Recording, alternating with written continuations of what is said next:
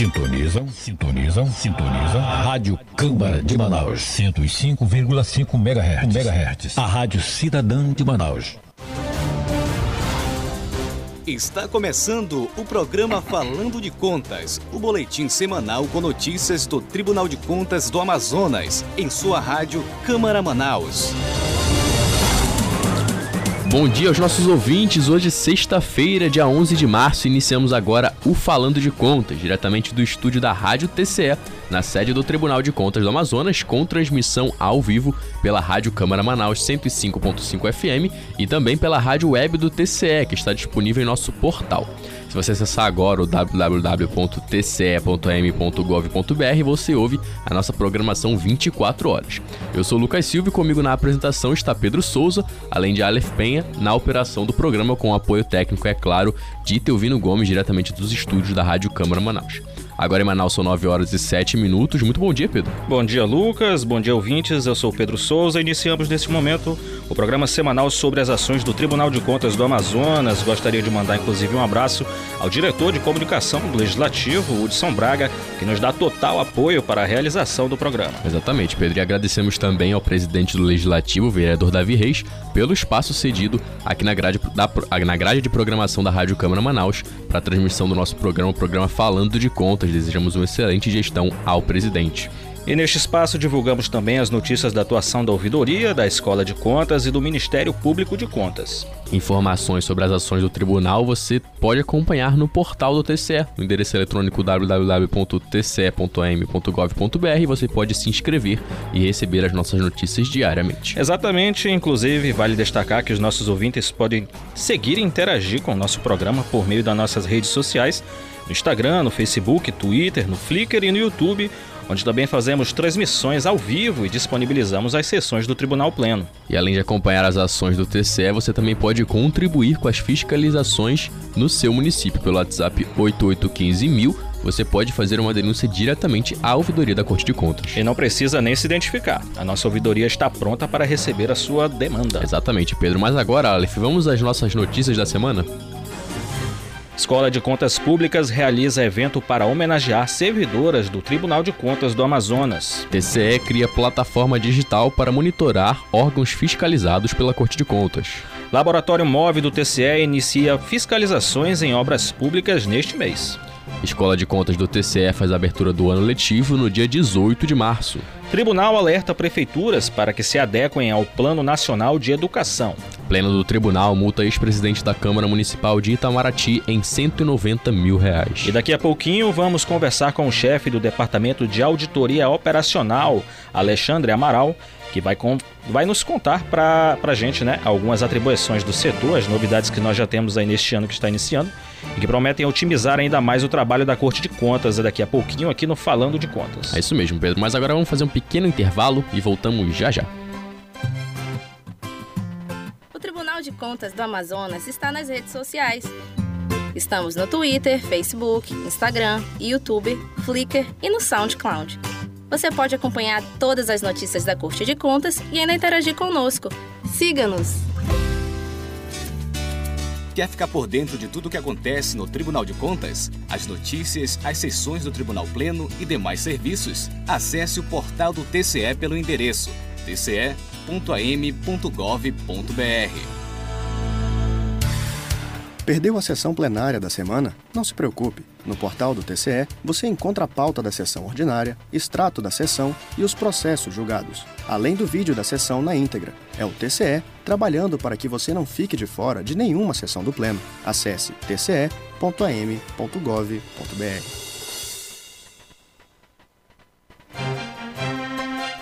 Quer saber o que falam do TCE nos jornais? Acompanhe diariamente o clipe eletrônico no portal do TCE. Acesse tce.am.gov.br,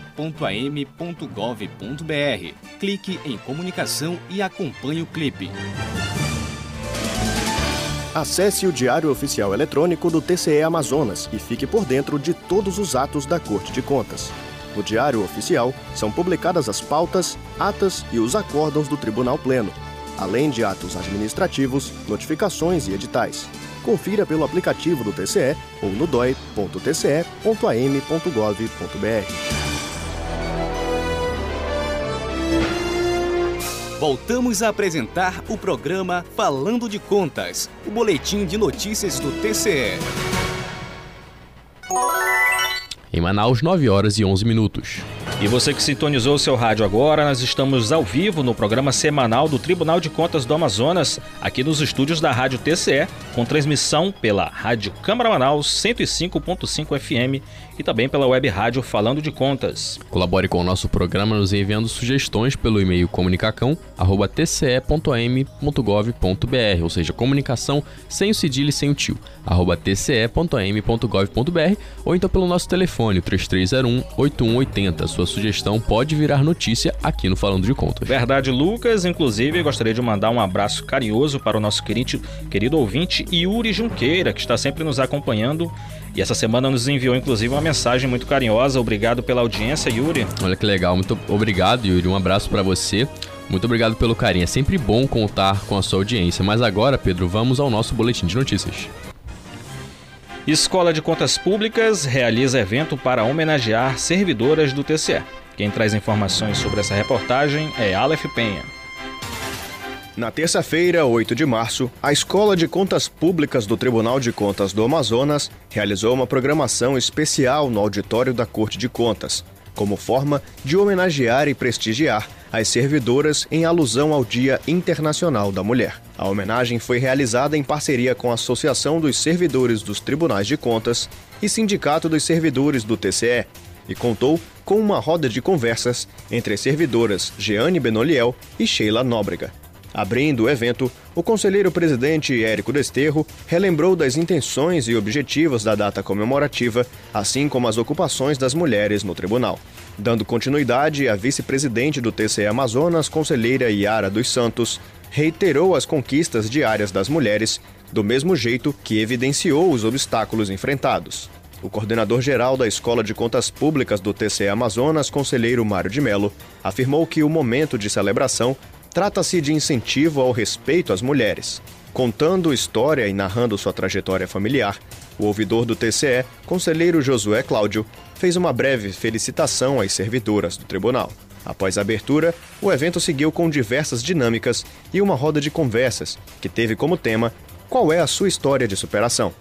Na roda de conversas, a servidora Jeane Benoliel e Sheila Nóbrega compartilharam sobre suas histórias de vida com o intuito de inspirar e encorajar mulheres em diversos âmbitos da vida.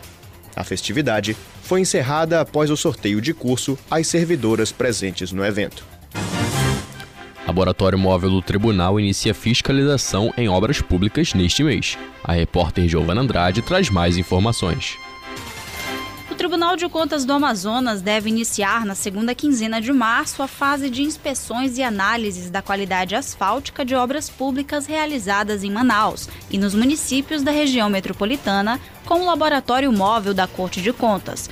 As inspeções seguirão um cronograma com locais pré-selecionados e com contratos vigentes. O laboratório móvel é uma iniciativa da Corte de Contas a partir da adaptação de um caminhão que realiza a coleta de amostras de solo, pavimentação e estrutura de vias públicas, utilizando prensas, esclerômetros, balanças extratoras e outros equipamentos necessários para a fiscalização do solo, possibilitando a elaboração de um laudo que identifica se a qualidade da construção está de acordo com o estabelecido nos contratos de execução da obra.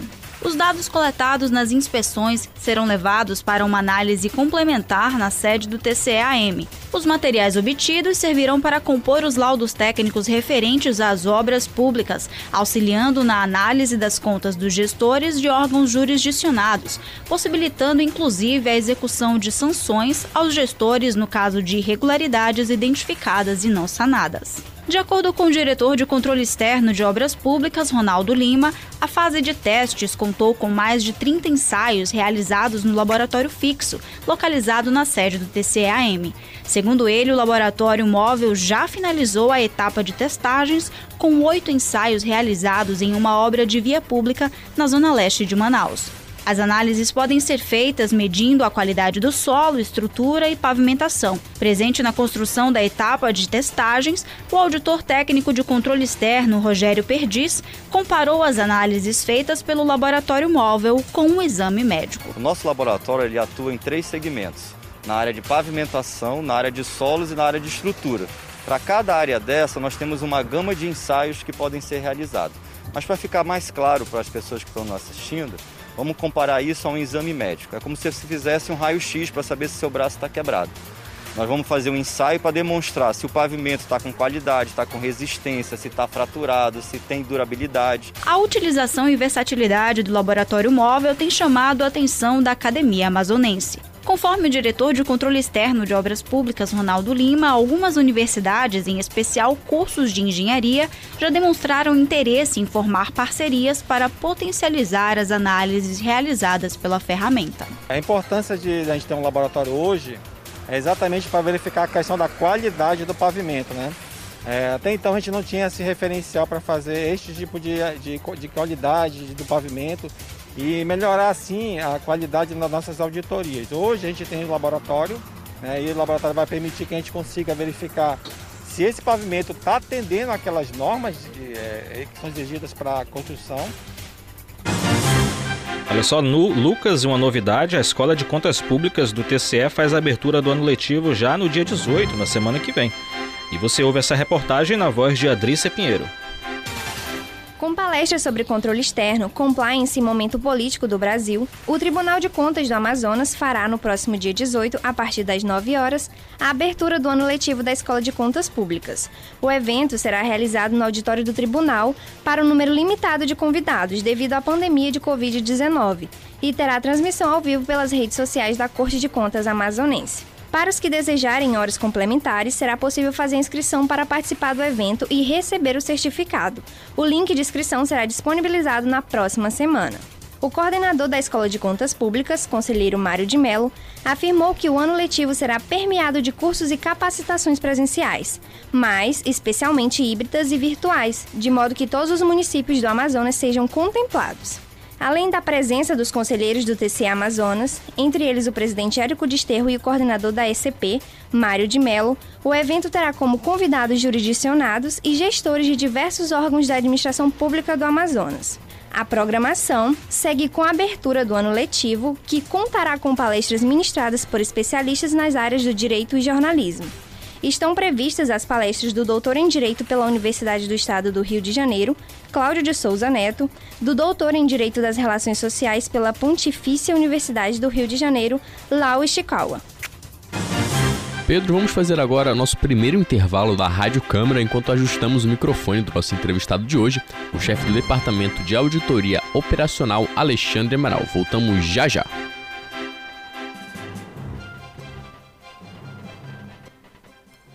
várias sintonias.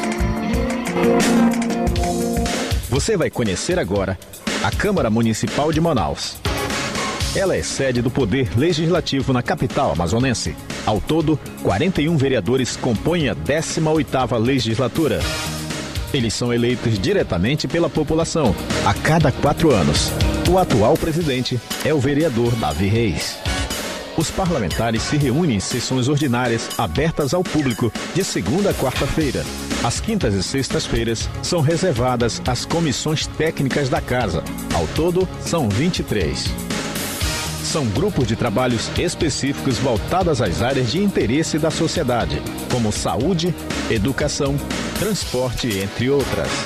É de responsabilidade também dos vereadores aprovar o orçamento do município e fiscalizar onde o dinheiro público é aplicado pela Prefeitura. Os vereadores ouvem a população e encaminham as demandas ao Executivo. E no plenário, são discutidos e aprovados os projetos de lei que reforçam as políticas públicas para melhorar a qualidade de vida do cidadão.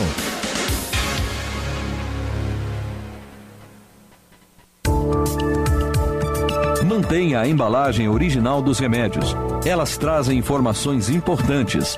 Desmonte sua farmacinha e jogue no vaso ou na pia restos de medicamentos vencidos. Na dúvida, ligue SIAT, Centro de Informação e Assistência Toxicológica, 0800 7226 24 horas, todos os dias. Introdução ao Direito Constitucional é um dos novos cursos oferecidos pela Escolégio CMM. As aulas serão ministradas pelo jurista Marcos Antônio de Paiva Albano Júnior. Estou aqui para te convidar a estudar Direito Constitucional. Curso está muito legal. Uma primeira parte, teoria geral da Constituição. Depois a gente entra na Constituição Federal aqui de 88. Abordamos diversos assuntos. Nosso curso está legal. A interação na plataforma é imediata. Deixou sua dúvida, eu já respondo. Vem comigo, a nossa aula é bem bacana. Escolégio CMM, o seu futuro agora. Câmara Municipal de Manaus. Presidente Davi Reis. Sintonizam, sintonizam, sintonizam. Rádio Câmara de Manaus, 105,5 MHz. MHz. A Rádio Cidadã de Manaus. Voltamos a apresentar o programa Falando de Contas, o boletim de notícias do TCE. Em Manaus, 9 horas e 22 minutos.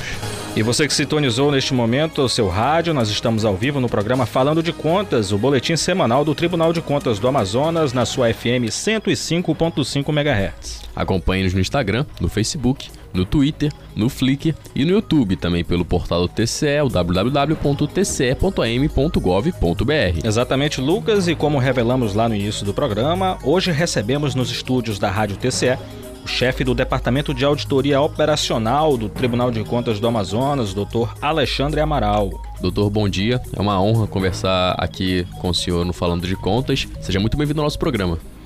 Bom dia, bom dia Lucas, bom dia Pedro, bom dia Aleph, bom dia ouvinte. Para mim também é uma satisfação estar aqui, podendo ter a oportunidade de falar um pouco mais do setor de auditoria operacional, de apresentar aí a, a, os, os, as diretrizes que a, a CSEC nos tem dado e o apoio que a presidência tem prestado aí para que nós consigamos atingir aí os objetivos que nos foram é, responsabilizados. Bom, doutor, bem-vindo aqui ao nosso programa. É, para iniciar a nossa conversa, é uma pergunta que a gente sempre faz para os nossos entrevistados de praxe. Você poderia falar um pouco sobre as principais atribuições do Departamento de Auditoria Operacional, como é que ele funciona, é, os servidores que lá atuam, quais são, como que ele executa as suas funções?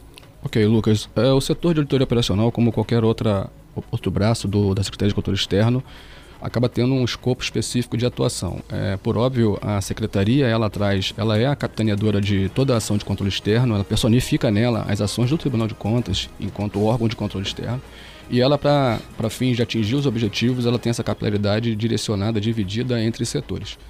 É, ocorre que para o Departamento de Teoria Operacional recai a ideia uh, do olhar da gestão. Né? Os, os, alguns setores são voltados para a conformidade e o setor de auditoria operacional ele tem um olhar voltado para a gestão. O operacional advém é, realmente tentar entender a, as escolhas feitas pelos gestores e se essas escolhas, e eu me refiro às escolhas de ações públicas, se elas têm atingido a finalidade, a, se a ação consegue ser chegar ao cidadão, aqui nós chamamos de aquele que fica na ponta, na ponta da linha se ele consegue sentir, se ele consegue entender, se ele consegue perceber aquela política pública prevista no PPA, prevista na, na LDO, na LOA, se ele consegue entender se esses, esses instrumentos de planejamento traz algum benefício para ele. O, o DAOP ele entra nessa ação de tentar catalisar, de tentar, de tentar fazer com que o, o gestor não perca a meta, não perca o foco, as ações não percam a meta e o, e o cidadão sinta a presença do órgão público e da sua efetividade.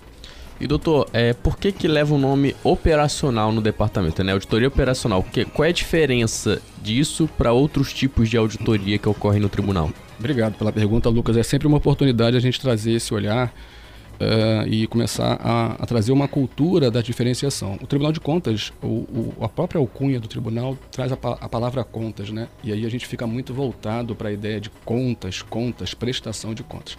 Quando a gente traz a ideia de operacional, e aí nós trazemos uma outra dimensão, a gente começa a tratar de determinação e recomendação. No mais das vezes são recomendações. O operacional, ele pode ser mais especificamente resumido para o ouvinte se a gente tentar comparar com a conformidade. A conformidade ela traz um paradigma da lei, a norma. A norma diz isso é para fazer desta forma. A auditoria vai olhar o que foi feito e vai comparar com a norma. A operacional, às vezes, ela traz umas, umas dimensões qualitativas. E dimensão qualitativa, ela é muito. Hum, é difícil de você aferir porque ela entra num, num, num critério subjetivo. E aí você precisa trazer algumas técnicas para que você consiga chegar na auditoria. Então a ideia do operacional é diferenciar. A gente pode resumir isso em duas perguntas. Uh, fica melhor para o ouvinte. As atividades que estão sendo feitas estão sendo feitas corretamente? Uma outra pergunta: as atividades certas estão sendo feitas bem, já da forma correta? Quando eu tento responder a primeira pergunta, eu estou focalizando no executor, ou seja, o ente público, né? o, o agente público.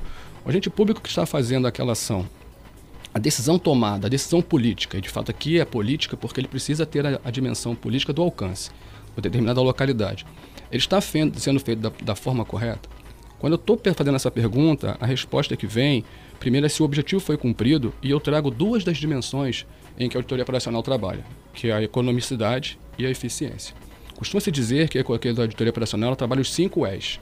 Economicidade, eficiência, eficácia e tem mais dois agora que eu estou um pouco nervoso, eu esqueci. Mas quando eu tento responder essas duas quando eu tento responder essa pergunta, eu atingia duas dessas dimensões, a economicidade e a eficiência. Quando eu vou para a segunda pergunta, eu tento ampliar o alcance dela, eu vou tratar se as atividades corretas estão sendo feitas. Deixa eu fazer um exemplo aqui, por exemplo. Um, até que eu conversei isso com o Lucas na outra vez, que a gente debateu alguma coisa sobre, sobre esse tema. Se eu falar para vocês assim, uh, meu filho foi o segundo colocado no concurso, ponto. Eu não dou a real dimensão dessa, dessa conquista ou dessa não conquista, porque eu podia ter só duas pessoas. Eu podia falar a mesma coisa, meu, meu filho foi o último, o último colocado no concurso. Se eu não trouxer um olhar diferente, essa, essa informação só isoladamente ela não me traz nada. Ao contrário, ela pode me remeter a, uma, a, uma, a, um, a um bom ganho. Mas quando a gente amplia isso numa situação macro, uh, talvez a gente perca esse viés, esse foco. A auditoria operacional ela vem fazer esse ajuste na lente. Olha, ele foi o segundo colocado, mas só tinha dois. Ou ele foi o segundo colocado, mas tinha dois milhões. O ajuste fino na lente que faz são as perguntas da auditoria operacional. Porque senão a gente precisa tentar entender se o que foi feito foi bem feito e atingiu a finalidade pública. E aí eu trabalho mais duas dimensões. Eu já estou trabalhando a eficácia e a equidade. O limite fino é que o auditor de auditoria operacional, o auditor, o auditor de gestão, ele precisa estar em mente que a linha de separação entre o público, entre o controle e o administrar é muito tênue. É, ele não pode ultrapassar a linha da administração. A administração tem que ter liberdade para agir da forma que ela entender melhor, administrativa e politicamente, para dar fim, dar causa a uma determinada política pública. O olhar da auditoria de gestão, ele vai se limitar a que para nós não cabe saber se aquela política deveria ser aplicada na, na, numa municipalidade ou na localidade A ou B. Isso é uma questão de política. Quem detém, quem detém o argumento, quem detém a, a decisão, a discricionalidade de escolher é o gestor de acordo junto com o parlamento ou com a Câmara Municipal.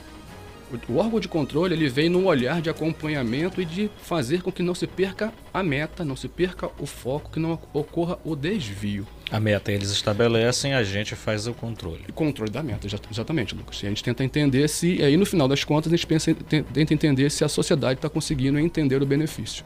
Né? A conformidade atua dentro da legalidade, o paradigma da norma, e o operacional dentro, talvez, da equidade, da efetividade, da eficiência, da economicidade. É, e doutor, quando a gente conversou anteriormente, antes da gente entrar no próximo assunto, acho que a gente precisa contextualizar um pouco a respeito disso. Ok. É, a diferença entre monitoramento e auditoria, né? Que são ah, etapas diferentes é, de um mesmo processo? É, se sim, que etapas que são essas e como funciona cada uma? Existem outras? Como legal, é que é? Lucas, legal. Deixa eu ver se eu consigo fazer o nosso ouvinte é, participar e entender melhor sobre essas questões. A gente fala de auditoria, existem técnicas de, de, é, várias técnicas de fiscalização. Eu tenho levantamento, eu tenho a auditoria, eu tenho acompanhamento e eu tenho monitoramento. Geralmente, para o auditoria operacional, dentro da auditoria operacional, é mais comum nós fazermos inicialmente uma auditoria operacional, e aí aquilo que eu falei anteriormente, ela entra no escopo de verificação, né? E logicamente a auditoria não sendo um fim nela mesma, ela precisa dar, um, ela precisa atingir um objetivo. E aí isso eu tento atingir dentro da auditoria operacional. Findando a auditoria operacional, que ela tem técnicas próprias, eu preciso encaminhar esse relatório, ele passa às vezes para o Ministério Público, uh, e ele vai se consolidar numa decisão, num acórdão, numa deliberação do, do Tribunal Pleno. Ocorre que essa deliberação ela precisa ser acompanhada. Porque se ela não for acompanhada, a gente não atinge uma daquelas, uma daquelas, daqueles ES, né, da economicidade, eficiência, que nós tratamos anteriormente. Ou seja, é, se aquela decisão, se o gestor entendeu que aquela decisão precisa ser cumprida. E a forma de acompanhar, a forma de, de acompanhar a implementação desse tipo de, de deliberação é uma técnica chamada monitoramento.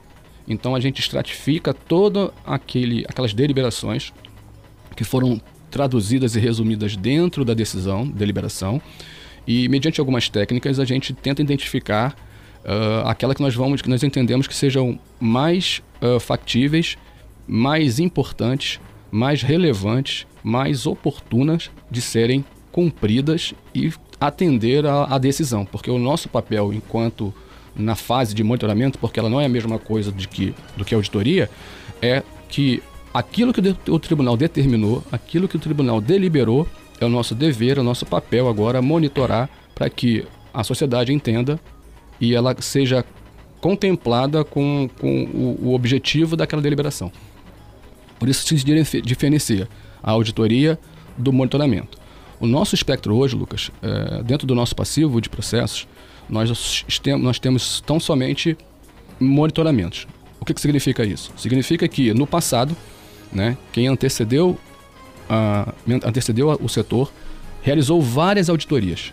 E essas auditorias estão agora na fase do monitoramento. Nós estamos tentando abrir um braço uh, diante de, do nosso corpo efetivo do setor e a gente tentar deixar 25% da equipe voltada a novos levantamentos e novas auditorias, para que nós não percamos a oportunidade, dentro destes dois anos da gestão do conselheiro Érico, de só tratar os monitoramentos. Nós temos tido apoio em recebendo servidores no setor, a CSEX nos, nos contemplou com servidores, e aí a gente conseguiu, está tá tentando fazer agora que 25% do nosso, do nossa força de trabalho ela se dedique a levantamentos e auditorias. E a gente toca esses, esses monitoramentos que foram nós herdamos e a gente ainda consiga, consiga levantar outros levantamentos, outras, outras matérias para que a gente continue no processo de trazer uma melhoria da, da ação pública para a população. Perfeito, doutor. Agora, doutor, o senhor citou aí a, a gestão do conselheiro Érico Desterro, né, no, nesse biênio que nós entramos.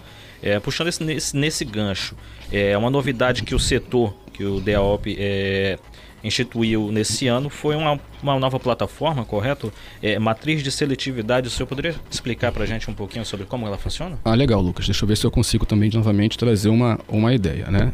Uh, de fato, a gestão do conselheiro ela vem propondo, ela vem desafiando a gente a, a algumas, algumas mudanças de paradigma, né? Não como forma de comparar, comparabilizar, comparar, com, comparar o antes e o depois, mas sempre como uma meta de fortalecimento estratégico da gente estar tá trazendo, nos incomodar e estar tá trazendo, tentando fazer sempre algo novo, sempre algo melhor. E cada um vai colocando o seu tijolo e no final, de, no final das contas a gente tem um muro. É o sair da zona de conforto, né? Muito bem, Lucas, é, é isso mesmo. E pasme você, né? E nós também, que às vezes a gente não quer, mas depois o resultado é muito bom. Mas no início a gente de fato tende a ficar preso, ancorado ali, aquela situação. Ah, eu sempre fiz assim. Mas quando a gente vem de cima, a determinação, a gente se sente motivado e quando o apoio é dado também, a gente se sente uh, seguro e tentar alçar uh, e arriscar novas, novas ferramentas. É o caso, eu acho, da matriz de seletividade. O nome não é novo, Lucas, Lucas e Pedro, o nome não é louco, não é novo, uh, mas eu acho que talvez o que, a proposta de que ela tenha, tenha surgido como uma ferramenta útil, talvez tenha sido a forma que nós tentamos combinar novos critérios. Né? Então, nós convidamos critérios que não, não são critérios que não são de posse do Tribunal de Contas do Estado do Amazonas. Que são esses? Desculpe interromper o senhor. É, dentre vários critérios, Lucas, nós temos, a, nós temos os critérios de... Nós temos a oportunidade, gravidade, urgência, tendência, risco, relevância e materialidade. A depender do objeto, a gente pode trabalhar todos, nenhum ou parte deles. Então, eu, nós tentamos verificar Dentro de um nosso perfil, como eu falei, nós herdamos 13 ou 12 monitoramentos. E aí a gente tenta dar causa ao maior número deles e, e para que nós levemos a julgamento esses, esses monitoramentos. Só que quando a gente faz a preparação do trabalho e a gente faz a, a forma de ataque dos processos, a gente se depara com, uma outra, com outro dilema.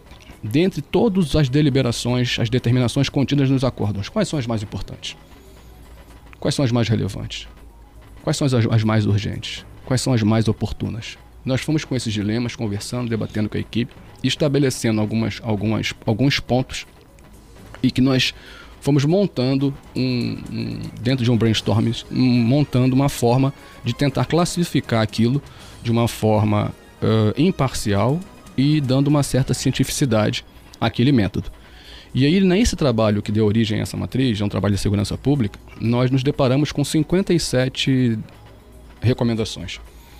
E a gente envolvendo, acho que se eu não me engano, oito ou nove municípios. Isso em um processo. E eu falei que nós temos mais ou menos 13 processos. E aí a gente ficou com aquele dilema: caramba, qual olhar, por que, que nós vamos escolher esse processo? E a gente tentou combinar essas ações, essas, esses critérios, e chegamos na, numa ideia da matriz. A matriz ela é curiosa porque também ela dá, ela dá espaço para outros indicadores. Nessa matriz específica, nós não estamos tratando a, a oportunidade, nem a gravidade, nem a urgência, nem a tendência. Isso não significa dizer que na próximo trabalho que nós formos iniciar, que é o da merenda escolar, que também já está em, em vias de iniciar o monitoramento, que nós não utilizemos esses, esses indicadores. Ao contrário, nós estamos tentando agora encaixar esses indicadores dentro uh, da matriz. De forma que no futuro, talvez a próxima versão, a versão mais atualizada, ela traga uma gama de critérios em que ela possa se, ela ser útil a outros setores também do Tribunal de Contas. Que quando eu trago, quando eu trato, por exemplo, o indicador de oportunidade, eh, eu quero saber o seguinte: eu quero saber se aquele fato que está apresentado lá ele ocorreu há cinco anos ou está ocorrendo agora. Uh, qual a importância disso para a auditoria? Uh, é oportuno e tempestivo iniciar um monitoramento de uma, de uma análise que ocorreu há nove anos, há oito anos? Então, isso precisa ter um, um, grau de cientificidade, de um critério de colocar uma pontuação, nada muito complexo, Lucas e, e Pedro, mas apenas um, um método de você quantificar e sair um pouco do subjetivismo. Você olha, peraí, deixa eu ver se tem aqui. Mas essa auditoria ela foi feita há dois anos, então ela vai receber um grau. Ela foi feita há cinco anos. A gravidade, a população que ela, o destinatário dessa ação, se o Tribunal de Contas agir tempestivamente, ele, talvez a merenda, ela tem um alcance. Talvez se fosse uma uma situação de um outro, de uma outra matéria, segurança pública, teria um outro alcance. Ela vai ganhar uma pontuação também. A urgência, né? se o Tribunal de Contas, é, o tempo de preparação e conclusão desses trabalhos e se, a, se, a, se o tempo de início da fiscalização vai assegurar uma atuação eficaz, quando a gente terminar o trabalho, nossa atuação, ela vai trazer um benefício ou já perdemos a tempestividade? Então são aspectos e critérios que a gente foi tentando pontuar de uma forma, de uma forma bem, bem ordinária, bem simples, mas que nos trouxesse uma direção, porque a gente precisava escolher processos para atuar. Talvez tenha sido essa combinação de critérios que o colega do Tribunal de Contas de Minas Gerais tenha verificado como uma, uma utilidade. Como eu disse, a matriz ela não é nova, nós não criamos o tema, nós não criamos uh, nenhum desses temas, mas a gente combinou alguns critérios para fins de, uma, de um dilema, de um problema interno, que nos, que nos propiciou uma ferramenta talvez atual e que tenha para nós uma finalidade, mas para que outros setores ou outros órgãos tenham outra finalidade. Então, por isso que acabou sendo uma forma, acelerou bastante o nosso processo. Se nós fôssemos atingir, talvez iniciar um, um, um processo de análise, nós levaríamos fatalmente muito mais tempo, porque a gente se perderia talvez no próprio processo de construção do programa de auditoria e elegeríamos talvez todos os critérios como critérios importantes e relevantes e a matriz nos ajuda a selecioná-los. Pois é, o senhor falou exatamente sobre esse, essa dificuldade e vocês identificaram essa solução, né? Agora, é, falando justamente sobre a dificuldade anterior à matriz, é, como vocês faziam antes, né? Vocês estão com essa solução agora, mas antes, como era feito? Eu estou no setor mais ou menos desde 2016, fiquei fora uns quatro meses, retornei para o setor e aí foi eu recebi o convite do conselheiro para assumir essa responsabilidade. Uh, antes, ah, o tempo que eu, que eu atuei no setor, nós, nós analisávamos todas as deliberações. Então, se nós, nós recebíamos a deliberação contida na decisão e a gente fazia um programa de auditoria baseado na observação de todas. Analisar todas ou não analisar todas não é um problema nem é um ganho. O fato é que se a gente, às vezes, poderia fazer um método de, de análise uh, em que talvez ele fosse desnecessário por frente a um outro processo. Então a instrução ela terminava, eu só iniciava um outro processo, à medida em que eu terminasse o processo anterior. E com a matriz, a gente pode. O ganho da matriz é que a gente pode utilizar a matriz na fase do planejamento. Antes de eu escolher o processo que eu vou atuar, eu chamo a matriz, a ordem, elenco tudo aquilo que é de deliberação e determinação, a matriz trabalha e aquilo que ela eleger como alta risco, médio risco, muito alto, baixo ou muito baixo, a gente classifica e escolhe o processo mediante essa fase. Quer dizer, é um processo de otimização total. É de né? otimização. Ao meu ver, de fato, Pedro, é de otimização. Porque isso era feito dentro do processo.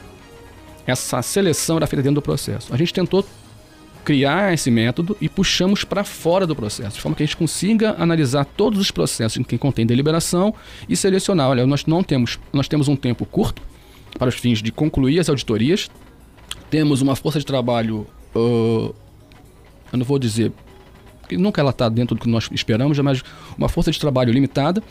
Então a gente tem que escolher talvez as recomendações, as deliberações só do nível alto para cima. Ainda mais um, um, estado de dimensão de um país, né? Exatamente, porque quando a gente joga materialidade, Lucas, e aí a gente olha o tamanho do estado do Amazonas, frente ao nosso deslocamento e a nossa especificidade de deslocamento via fluvial, isso coloca um, ele potencializa ali um, ele não é um dificultador, mas ele potencializa de uma forma a, a, a, a, mitigar um pouco ali a ação. E a gente tem que tentar ferramentas, tem que tentar dar um passo ao lado para continuar a dar um passo à frente, para a gente conseguir sempre chegar no mesmo objetivo que os nossos antecessores chegaram. Né? Você ser substituído e fazendo, fazendo talvez a mesma coisa, talvez não seja essa a proposta. Ainda que consigamos fazer somente a mesma coisa, mas a intenção é fazer um pouco mais. E a gente tenta vir com, essas, com essas novas formas para tentar atender, primeiramente, a determinação e, o, e, a responsabilidade que nos foi imposta e, na sequência, fazer com que a população sente, sinta a presença do Tribunal de Contas. É, e você, você comentou sobre um colega servidor do Tribunal de Contas de Minas Gerais que demonstrou interesse em conhecer, em saber mais e talvez até aplicar é, essa matriz.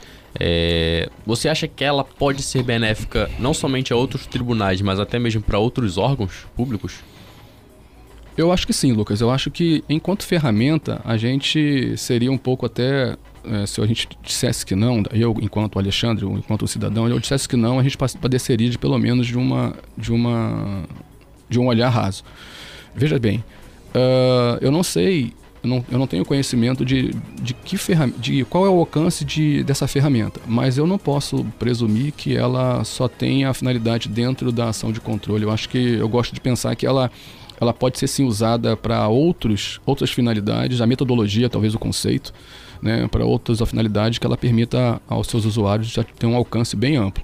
Em relação ao colega que eu conversei do Tribunal de Contas do, do, de Minas Gerais, é, eu apresentei a matriz internamente para alguns colegas na fase de elaboração, alguns colegas criticaram, isso ajudou bastante, isso nos fez entender o alcance.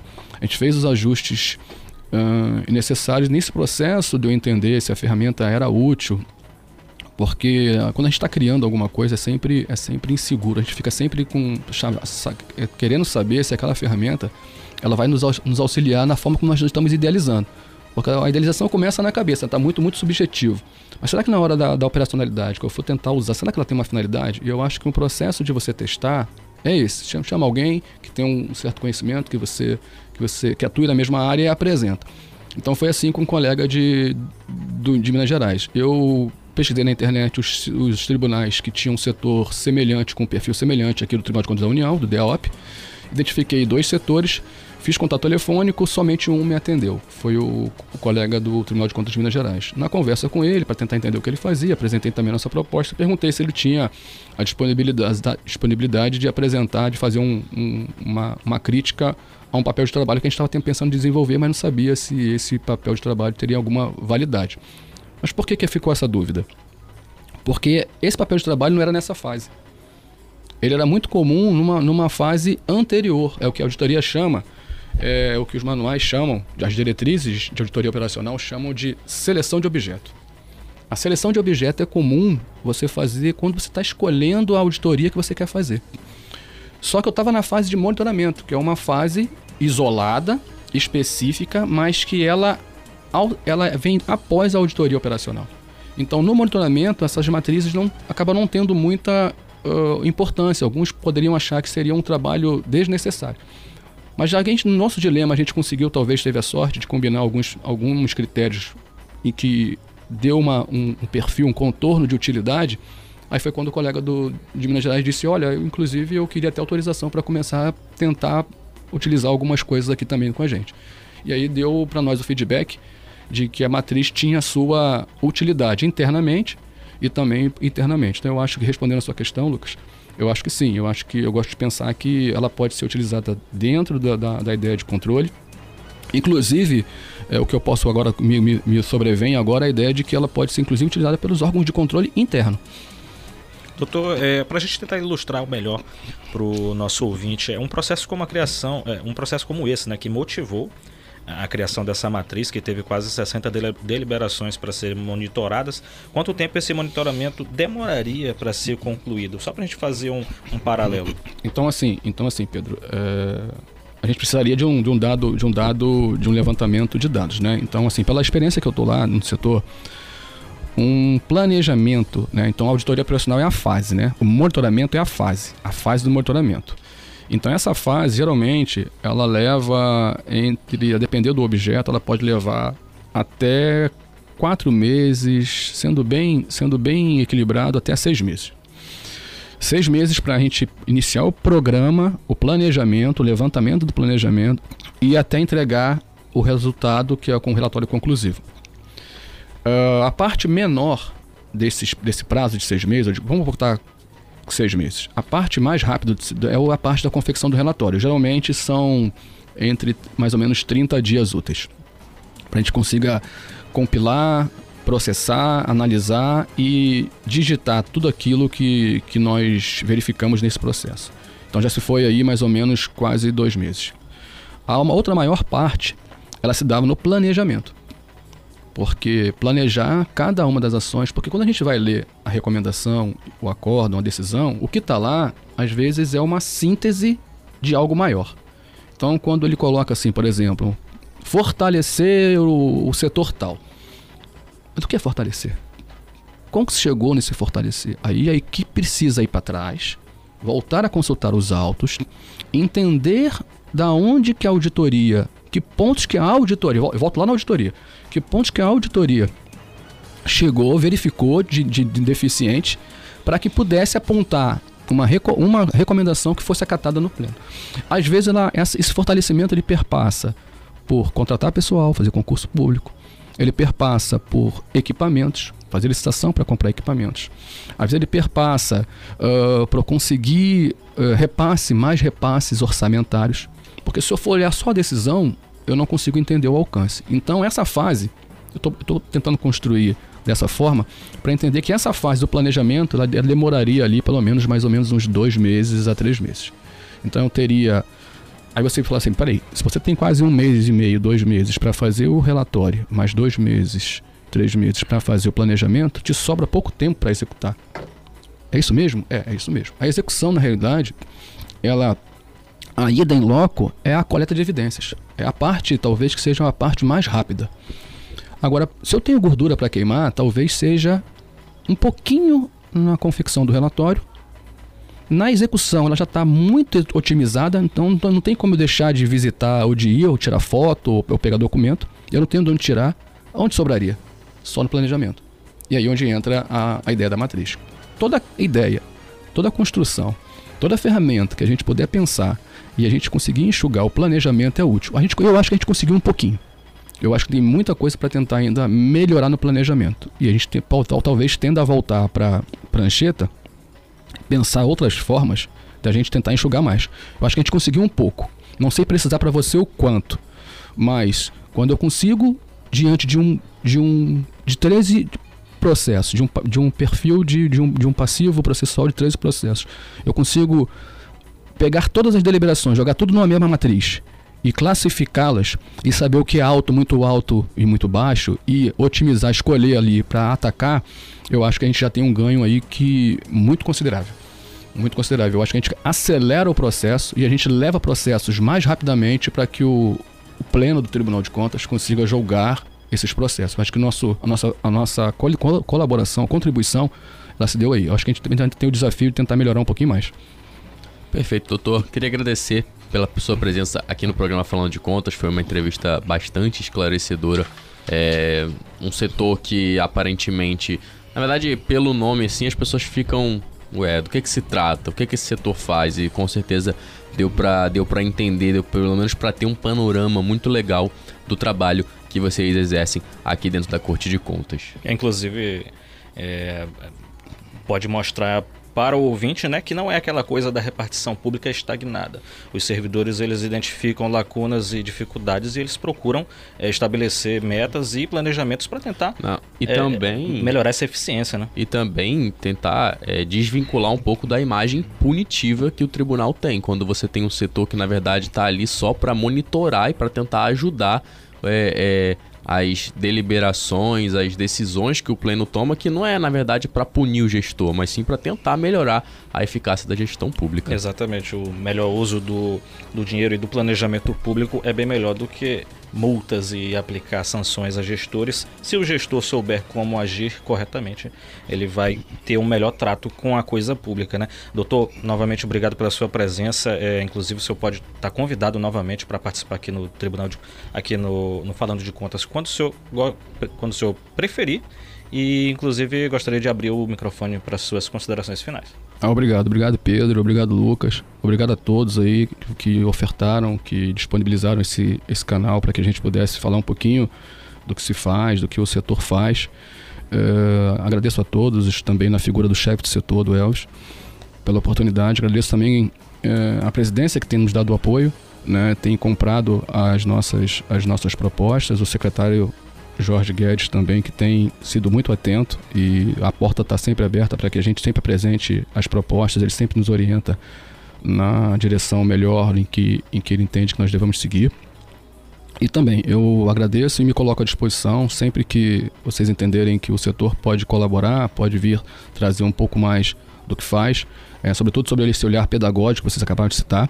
Né? É um olhar pedagógico de fato, é necessário que dentre todos esses outros ambientes e aspectos que o Tribunal de Contas atua, trazer esse olhar pedagógico de orientação, de deliberação, ele de fato ele colabora, ele caminha junto às outras, às outras maneiras, mas ele colabora com a finalidade pública e eu acho que no final a sociedade ela sai ganhando. Enquanto o cidadão tiver sido entendendo a presença do tribunal e sendo o, o detentor, né, sendo, sendo o objetivo da finalidade da ação pública, eu acho que todos ganhamos. Perfeito, doutor. Muito obrigado novamente. Bom, Pedro, a gente vai fazer agora um pequeno intervalo e voltamos já já com mais notícias da Corte de Contas. Os alunos das escolas municipais Abílio Alencar, na zona rural de Manaus, Antônia Pereira, na zona norte, e Dalvina Silva de Oliveira, no Tarumã, serão os primeiros alunos ouvidores do Amazonas. Eles fazem parte do projeto Aluno Ouvidor, desenvolvido em parceria entre o Tribunal de Contas e a Secretaria Municipal de Educação, e serão elo entre os alunos, a comunidade e a Corte de Contas. Você, cidadão, quer melhorar seu desempenho profissional? A Escola de Contas Públicas do Tribunal de Contas oferece os mais diversos cursos para sua qualificação. Para mais informações, acesse o endereço scp.tce.am.gov.br ou ligue 3301 8154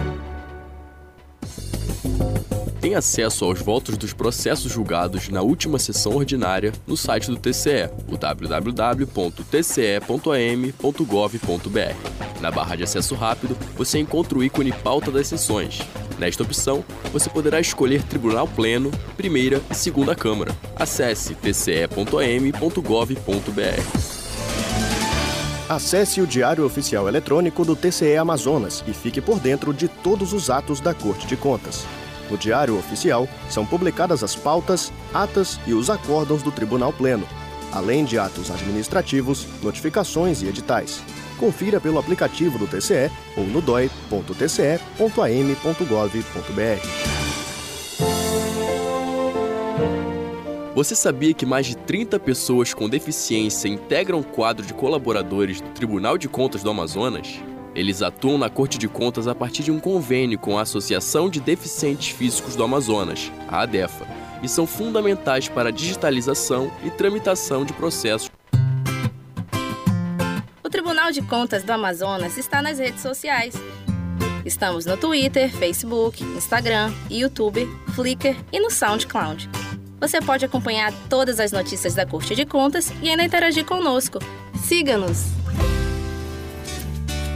Quer ficar por dentro de tudo o que acontece no Tribunal de Contas? As notícias, as sessões do Tribunal Pleno e demais serviços? Acesse o portal do TCE pelo endereço tce.am.gov.br. Perdeu a sessão plenária da semana? Não se preocupe. No portal do TCE, você encontra a pauta da sessão ordinária, extrato da sessão e os processos julgados, além do vídeo da sessão na íntegra. É o TCE trabalhando para que você não fique de fora de nenhuma sessão do Pleno. Acesse tce.am.gov.br. Voltamos a apresentar o programa Falando de Contas, o boletim de notícias do TCE. Agora em Manaus são 9 horas e 56 minutos. E você que sintonizou neste momento o seu rádio, nós estamos ao vivo no programa semanal do TCE, o Falando de Contas, na sua 105.5 MHz, a Rádio Câmara Manaus. E vamos agora a mais notícias. Isso porque o tribunal alerta prefeituras para se adequarem ao Plano Nacional de Educação e quem traz mais notícias é Aleph Penha. O Tribunal de Contas do Amazonas emitiu alerta para todas as prefeituras do Amazonas para que adequem suas leis que definem os planos de educação ao que dispõe a Lei Nacional 13.005 de 2014. O objetivo do alerta é fazer com que os municípios tenham planos de educação de acordo com o que rege o Plano Nacional de Educação, o PNE. O alerta foi publicado no Diário Oficial Eletrônico do TCE Amazonas e encaminhado aos gestores o não cumprimento da legislação pode acarretar em multas e demais sanções durante a análise das prestações de contas anuais. De acordo com o presidente do TCE, conselheiro Érico Desterro, o alerta decorre da necessidade de uma unidade educacional em todo o país, que deve ser regida pela União. No alerta, o secretário-geral de Controle Externo do TCE Amazonas, Jorge Guedes Lobo, destaca que, embora a Constituição Federal tenha definido prioridades para os municípios, todos os entes devem empreender esforços para ampliar o acesso e melhorar a qualidade da educação. Ainda segundo Jorge Lobo, ainda é aceito que os municípios estabeleçam metas diferentes do PNE, contando que essas metas sejam superiores às do âmbito nacional. Ou seja, as metas não podem ser menores do que o PNE exige. O alerta destaca ainda que o alinhamento dos entes federativos no planejamento das políticas públicas de educação permitirá, assim, que todos intensifiquem o empenho em atingir as metas do PNE, em especial nos três últimos anos do decênio, 2014 a 2024. Tribunal de Contas cria a plataforma digital para monitorar os órgãos fiscalizados pela Corte de Contas. Técnicos do Tribunal de Contas do Amazonas desenvolveram uma plataforma digital para monitorar as recomendações emitidas aos órgãos fiscalizadores pela Corte de Contas. A plataforma, intitulada de Matriz de Seletividade, é gerenciada pela Secretaria-Geral de Controle Externo via Departamento de Auditoria Operacional. Denominada pelo setor técnico como matriz de seletividade, a plataforma permite filtrar por relevância as deliberações apontadas pelo Tribunal Pleno para, assim, priorizar as questões consideradas mais relevantes, visando uma gestão pública mais eficiente. Segundo o secretário-geral de Controle Externo do TCEAM, Jorge Lobo, a matriz vai contribuir para otimizar o tempo de trabalho e a mão de obra envolvida nas auditorias operacionais, além de adotar um caráter científico nos monitoramentos, com base em critérios pré-definidos de forma padronizada. A matriz de seletividade faz a filtragem com base em três principais tópicos: os riscos envolvidos, com base no impacto à sociedade das deliberações serem ou não aplicadas, a relevância e a materialidade, que analisa os recursos envolvidos na aplicação da deliberação. O chefe do Departamento de Auditoria Operacional, Alexandre Amaral, afirmou que a ideia para formular a matriz de seletividade surgiu após a urgência de analisar um processo extenso Relacionado à segurança pública, o processo em questão teve 57 deliberações, entre recomendações e determinações apontadas pelo Tribunal Pleno. A aplicação da matriz de seletividade no processo colaborou para apontar as prioridades a serem monitoradas pelo Departamento de Auditoria Operacional, levando em consideração os impactos do não cumprimento das determinações e os valores dos recursos aplicados. Lembrando aos nossos ouvintes que diariamente vários gestores públicos são notificados por meio do Diário Oficial ele Eletrônico do Tribunal de Contas do Amazonas, que está disponível no site www.tce.am.gov.br. São notificações para o recolhimento de multas, chamados para a apresentação de documentações em processos e vários outros assuntos. E nós vamos chamar agora a repórter Socorro Batista, que tem algumas dessas notificações da semana. O Departamento de Registro e Execução das Decisões do Tribunal de Contas do Estado do Amazonas notifica o senhor Edivaldo Herculino dos Santos para, no prazo de 30 dias, recolher a multa no valor atualizado de R$ 63.608,22, bem como alcance atualizado de R$ 2.284.564,55 aos cofres do município de Tapauá, com aprovação perante a este Tribunal de Contas. O Departamento de Registro e Execução das Decisões do Tribunal de Contas do Estado do Amazonas notifica a empresa Vila Construções e Terraplanagem Limitada para, no prazo de 30 dias, recolher o alcance solidário no valor atualizado de R$ 9.018.943,23 extraído do site www.cefaz.am.gov.br, sob o código 5670 aos cofres do Estado. O Departamento de Registro e Execução das Decisões do Tribunal de Contas do Estado do Amazonas notifica o senhor Messias Pereira Batista para, no prazo de 30 dias, recolher a multa no valor atualizado de R$ 1.840,48 extraído do site www.cefaz.am.gov.br, sob o código 5508 aos cofres do estado do Amazonas. Obrigado, Socorro, pelas informações. Agora em Manaus são 10 horas e 2 minutos. Você que sintonizou agora 105.5 FM, nós estamos no ar com o programa semanal do Tribunal de Contas, direto dos estúdios da Rádio TCE. Aqui nós falamos semanalmente de notícias e informações da Corte de Contas. Identificou alguma irregularidade em secretarias em obras públicas ou na prefeitura do seu município? Você pode ajudar a fiscalizar. Basta procurar a nossa ouvidoria pelo WhatsApp 8815000. Mas agora, Pedro, vamos para a nossa última notícia do dia. Exatamente, Lucas, porque o Pleno do Tribunal de Contas do Amazonas desaprovou as contas do então diretor-geral do Serviço Autônomo de Águas e Esgotos do município de Barcelos em 2019, Renato Cruz Pereira da Silva, e aplicou multa de R$ 40.900. A decisão unânime foi proferida durante a sexta sessão ordinária do Tribunal Pleno.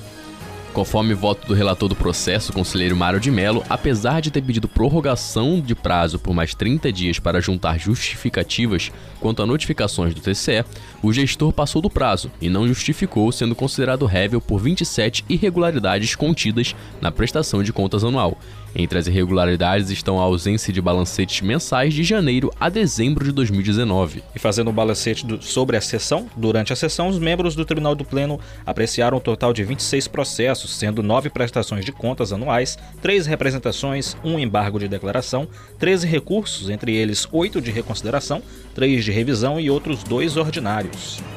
Ainda durante a sessão, os membros do Tribunal Pleno julgaram irregulares as contas de 2019 do Fundo Municipal de Saúde, também do município de Barcelos, e de relatoria do conselheiro Mário de Mello, dessa vez de responsabilidade da então gestora Maria dos Santos Leite Rocha.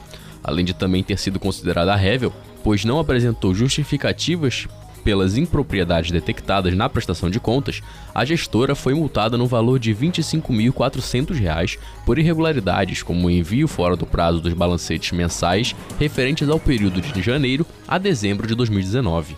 E referentes ao exercício de 2019, as contas do SPA da Zona Sul foram reprovadas pelo, pelos conselheiros do Tribunal Pleno, com aplicação de multa para a então gestora, na época, Jusceline Faial de Freitas, no período de janeiro ao fim de setembro de 2019, quando esteve à frente do SPA. É, ela foi multada por irregularidades como a fragmentação de 12,49% das despesas executadas no período. O relator do processo, o auditor Luiz Henrique Mendes, propôs a multa de 14 mil, que foi aprovada por unanimidade pelos conselheiros. E durante a sessão, os conselheiros julgaram regulares com ressalvas outras três prestações de contas anuais, entre elas a do ano de 2019 do Instituto Municipal de Trânsito e Transporte de Itacoatiara, de relatoria da conselheira Yara Lins dos Santos, e com aplicação de multa no valor de mil reais ao gestor Francisco Grana da Silva. As contas de, 2019 da, da Casa Militar do Amazonas, de relatoria do conselheiro Mário de Melo, e as contas de 2020 da Secretaria de Proteção e Defesa Civil, de relatoria do auditor Mário Filho e responsabilidade do gestor Antônio Júnior de Souza, ambas sem aplicação de multas. A sessão foi conduzida pelo presidente da Corte de Contas, conselheiro Érico Desterro, Participaram os conselheiros Júlio Pinheiro, Yara Lins dos Santos, Mário de Melo e os auditores Luiz Henrique Mendes e Mário Filho. O Ministério Público de Contas foi representado pelo Procurador-Geral João Barroso. Em Manaus agora são 10 horas e 5 minutos. Estamos ao vivo no Falando de Contas, um programa semanal com as principais notícias do Tribunal de Contas do Amazonas. Você pode sugerir pautas ou entrevistas para o nosso boletim semanal, basta mandar e-mail para o comunicação sem cedilha, arroba tce.m.gov.br. Estamos chegando, infelizmente, Pedro, ao fim de mais uma edição do programa direto dos estúdios da Rádio TCE, o programa Falando de Contas, com transmissão pela Rádio Câmara Manaus, 105.5 FM pela Rádio Web Falando de Contas. Exatamente, Lucas. Gostaria, inclusive, de agradecer aos nossos ouvintes pela audiência desta sexta-feira e pedir que nos acompanhem pelas redes sociais e pelo site do Tribunal de Contas. Em nome de nossos conselheiros e de nossos servidores, agradecemos novamente ao presidente da Câmara Municipal de Manaus, o vereador Davi Reis, pelo espaço concedido ao TCE na grade da Rádio Câmara Manaus. Finalizamos a edição de mais um Falando de Contas, que tem a coordenação do jornalista Elvis Chaves, com pautas da jornalista Camila Carvalho. Agradecemos também aos nossos ouvintes, em especial ao presidente do Tribunal de Contas do Amazonas, conselheiro Érico Desterro, e aos servidores do tribunal que nos acompanham pela web rádio. Um bom final de semana, Pedro, Aleph, aos nossos ouvintes. Nos vemos na próxima sexta-feira, às 9 horas da manhã, na FM 105.5 e na rádio web do TCA Amazonas, a Falando de Contas. Um bom final de semana a todos e até a próxima. Você ouviu o programa Falando de Contas. Até o próximo programa.